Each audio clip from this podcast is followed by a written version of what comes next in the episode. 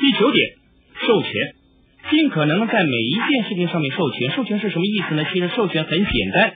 首先，不管你的薪资多少，都请你算出自己的每小时工资。假设呢，你希望每年赚五十万元的美金，每天工作八小时，你的每小时工资呢就是二十五块美金。换句话说呢，你是个时薪二十五块的人呢。如果你想每小时赚二十五块，你就必须每小时做至少二十五块的事情。也就是说呢，如果有任何事情你可以交给其他时薪比你低的人去做，你就应该毫不犹豫的授权出去。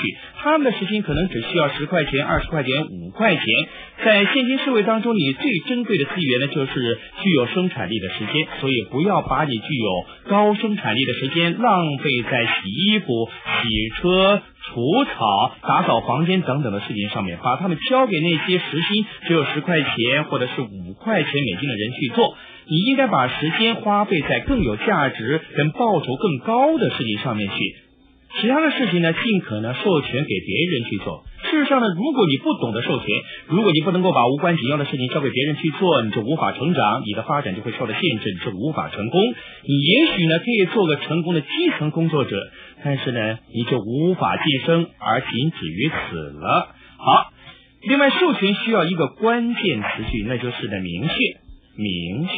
很多人呢，所以不愿意授权呢，就是因为他们虽然授权了，但是被授予权利的人却配合不上。